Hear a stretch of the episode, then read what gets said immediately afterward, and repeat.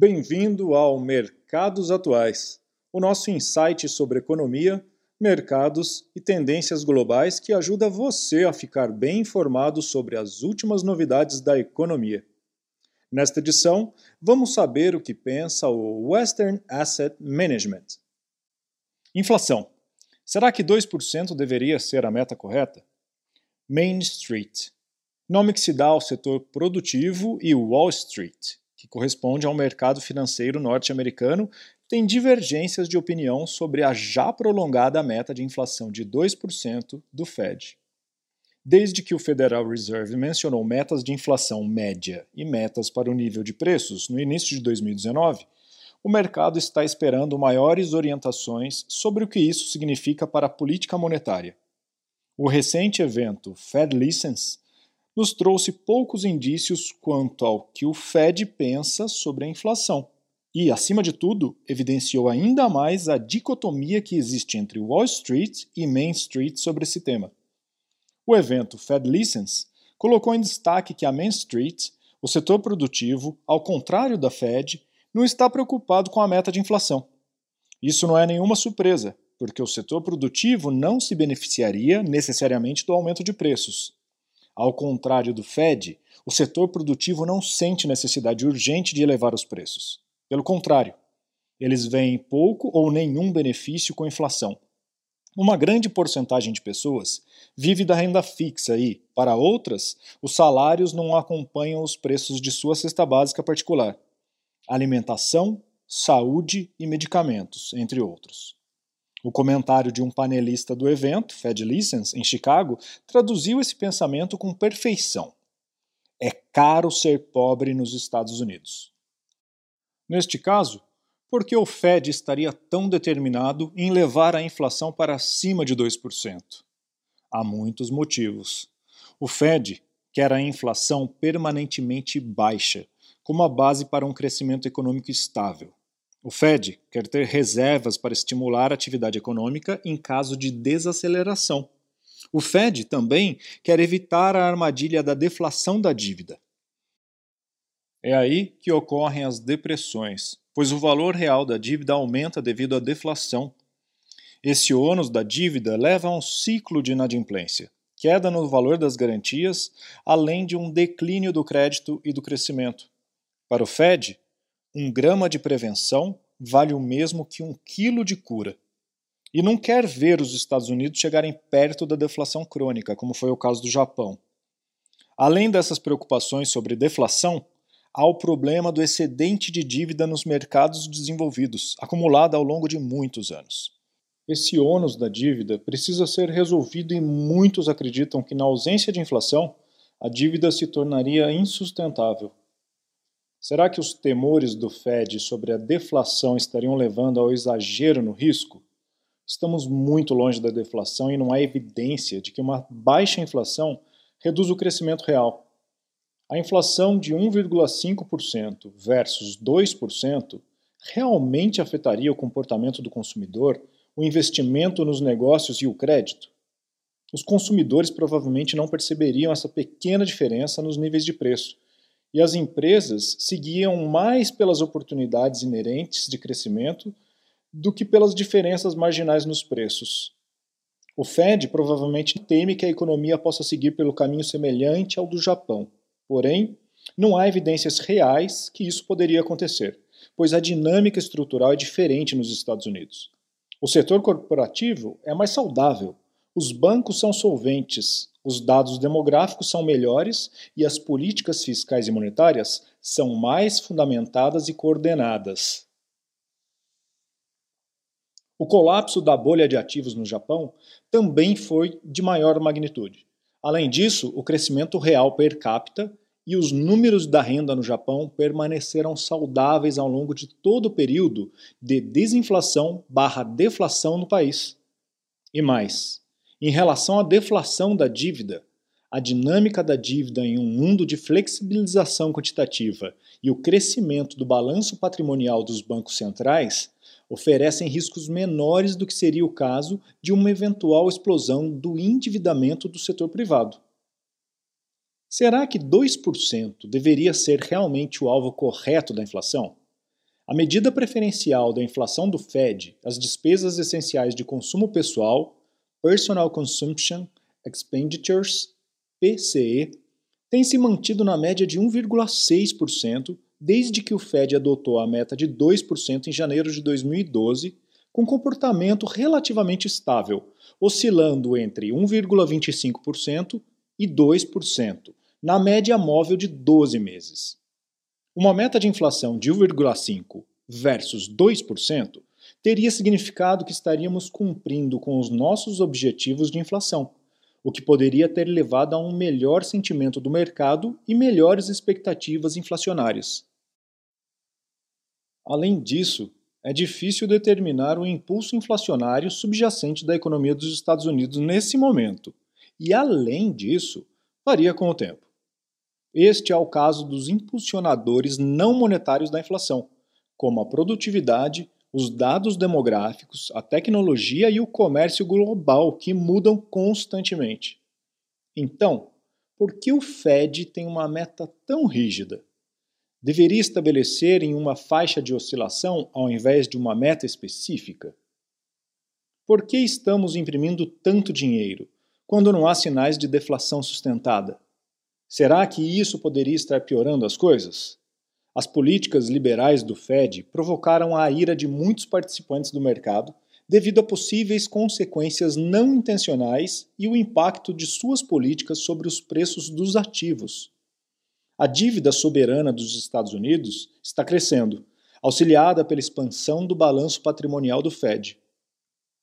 Esses excessos terão que ser reparados em algum momento do futuro. Estaríamos repassando todo esse encargo para as futuras gerações?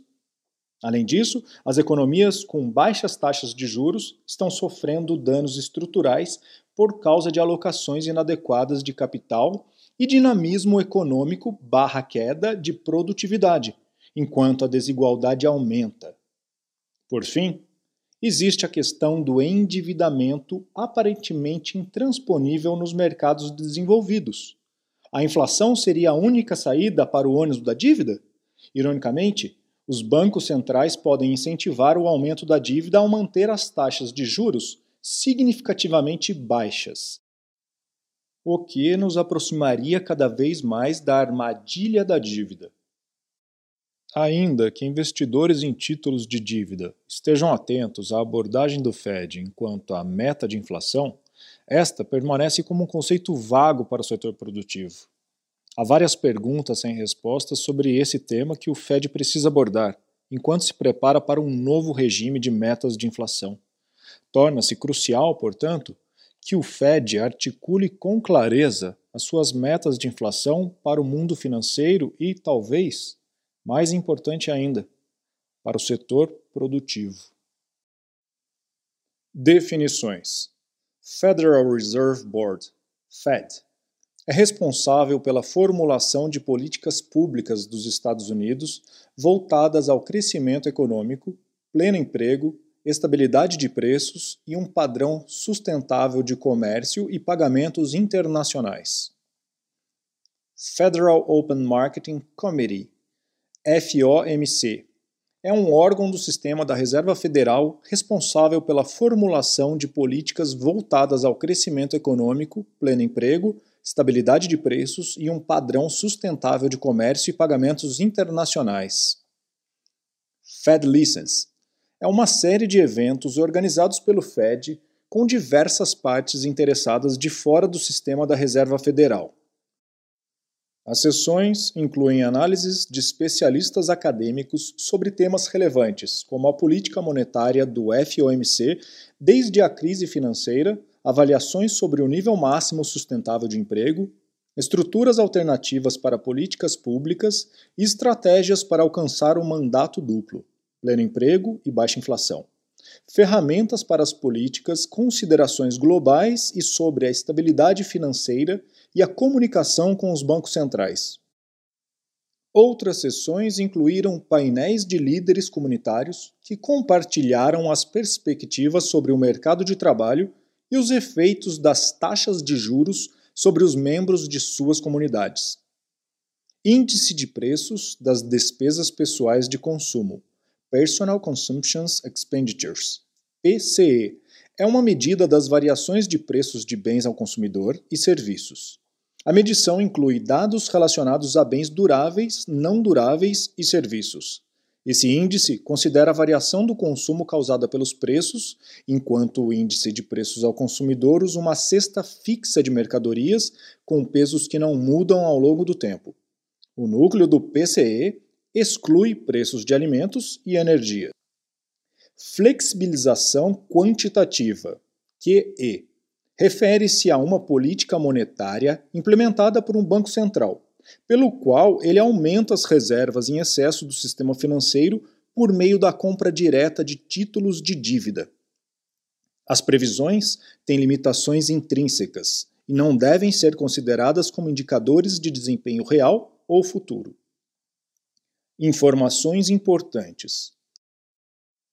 Todos os investimentos envolvem risco, inclusive a possível perda do capital o valor dos investimentos e dos rendimentos provenientes pode cair ou subir. É possível que os investidores não recuperem os valores originalmente investidos e podem ser afetados por mudanças nas taxas de juros, taxas de câmbio, condições gerais do mercado, eventos políticos, sociais e econômicos, além de outras variáveis. Investimento envolve riscos, incluindo, entre outros, possíveis atrasos nos pagamentos e perda de renda ou do capital.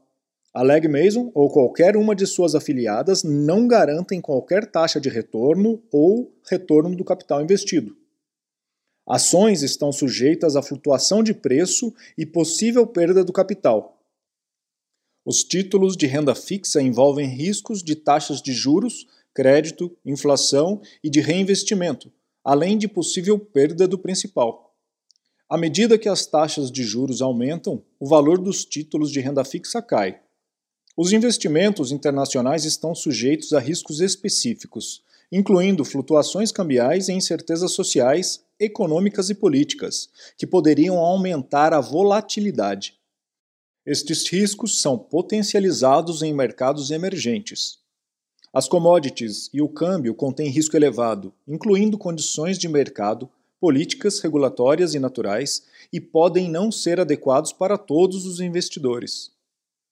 O desempenho passado não é garantia de resultados futuros. Observe que um investidor não pode investir diretamente em um índice. Os retornos de índices não gerenciados não incluem taxas, despesas ou custos de negociação. Informações importantes.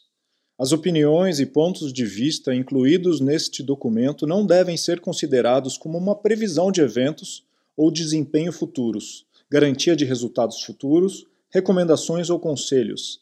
As declarações contidas nesse material não têm a intenção de ser recomendações de compra ou venda de quaisquer títulos. As declarações prospectivas estão sujeitas a incertezas que podem fazer com que os eventos reais e os resultados sejam materialmente diferentes das expectativas expressas. Essas informações foram preparadas de fontes consideradas confiáveis, mas a exatidão e a integridade das informações não podem ser garantidas. As informações e opiniões expressas pela Leg Mason ou suas afiliadas estavam vigentes na data indicada. Estarão sujeitas a alterações sem prévio aviso e não levam em conta objetivos específicos de investimento, a situação financeira e nem as necessidades de investidores individuais. As informações desse material são confidenciais e exclusivas e não podem ser usadas por outros que não o usuário pretendido. A Leg Mason e suas afiliadas, ou qualquer um de seus executivos ou funcionários da Leg Mason, não aceitam responsabilidade por qualquer perda decorrente do uso desse material ou de seu conteúdo. Esse material não pode ser reproduzido, distribuído ou publicado sem permissão prévia por escrito da Leg Mason. A distribuição desse material pode ser restrita em certas jurisdições, Qualquer pessoa que estiver de posse desse material deverá buscar orientação para mais informações e assegurar o cumprimento de tais restrições, se aplicável. Este material pode ter sido preparado por um consultor ou entidade afiliada às empresas mencionadas abaixo, por meio de controle acionário ou de propriedade da Leg Mason Incorporation. Salvo se indicado de outra forma, o símbolo cifrão representa dólares norte-americanos. Este material é apenas para distribuição nesses países e para os destinatários indicados. Todos os investidores e contrapartes elegíveis nos países da UE e da AEE. Na Europa, excluindo o Reino Unido e Suíça, essa promoção financeira foi publicada pela Legmason Investments Ireland Limited, escritório registrado em Floor 6, Building 3, Number 1, Ballsbridge, 126 Pembroke Road, Ballsbridge, Dublin, 4.D04 EP27, Irlanda. Registrado na Irlanda sob o número 271887, autorizado e regulamentado pelo Banco Central da Irlanda. No Reino Unido, esta promoção financeira foi publicada pela Legmason Investments Europe Limited, escritório registrado em 201 Bishopgate, Londres, EC2M 3AB, registrado na Inglaterra e no país de Gales sob o número 1732037, autorizado e regulamentado pela Autoridade de Conduta Financeira do Reino Unido. Na Suíça, essa promoção financeira foi publicada pela Legmason Investments, Switzerland, GmbH, autorizada pela Autoridade de Supervisão do Mercado Financeiro Suíço, FINMA. Investidores na Suíça. O representante na Suíça é a First Independent Fund Services Limited, Klaus Strasse 33 8008 Zurique, Suíça. E o agente pagador na Suíça é NPB New Private Bank AG, Limit Quay 1 8024 Zurique, Suíça. Cópias do contrato social, do prospecto, dos principais documentos de informações ao investidor e dos relatórios anuais e semestrais da empresa podem ser obtidas gratuitamente com o representante na Suíça. Todos os investidores em Hong Kong e Singapura. Este material é fornecido pela Legg Mason Asset Management Hong Kong Limited em Hong Kong e pela Legg Mason Asset Management Singapore, PTE Limitado. Número de registro UEN 20007942R em Singapura. Este material não foi revisado por nenhuma autoridade regulatória em Hong Kong ou Singapura. Todos os investidores na República Popular da China, RPC. Este material é fornecido pela Leg Mason Asset Management Hong Kong Limited aos destinatários pretendidos na RPC. O conteúdo deste documento destina-se apenas para a imprensa ou os investidores na PRC no produto QDII, oferecido pelo Banco Comercial da PRC de acordo com a regulamentação da Comissão Regulatória Bancária da China. Os investidores devem ler o documento de oferta antes de qualquer assinatura. Obtenha aconselhamento dos bancos comerciais da PRC e ou de outros consultores profissionais, se necessário. Observe que a Leg Mason e suas afiliadas são os gestores dos fundos offshore investidos apenas pelos fundos QDII. A Leg Mason e suas afiliadas não estão autorizadas por nenhuma entidade regulatória a conduzir negócios ou atividades de investimentos na China. Este material não foi revisado por nenhuma autoridade regulatória na RPC. Distribuidores e atuais investidores na Coreia e distribuidores em Taiwan. Este material é fornecido pela Leg Mason Asset Management Hong Kong Limited a destinatários elegíveis na Coreia e pela Leg Mason Investments Taiwan Limited. Número de registro 109. Jingguan Tu Gu Xin Zi Di 016. Endereço Suite E 55F Taipei 101 Tower 7. Xin Yi Road Section 5 Taipei 110 Taiwan ROC. Telefone 886 28722 1666. Em Taiwan, a Leg Mason Investments Taiwan Limited opera e gerencia seus negócios de forma independente. Este material não foi revisado por nenhuma autoridade regulatória na Coreia ou em Taiwan. Todos os investidores nas Américas, este material é fornecido pela Leg Mason Investor Services, LLC, uma corretora de valores registrada nos Estados Unidos que inclui a Leg Mason Americas International, a Leg Mason Investor Services, LLC, membro FINRA SIPC e todas as entidades mencionadas não subsidiárias da Legg Mason Incorporation. Todos os investidores na Austrália e na Nova Zelândia. Esse documento é emitido pela Legg Mason Asset Management Australia Limited. ABN 76004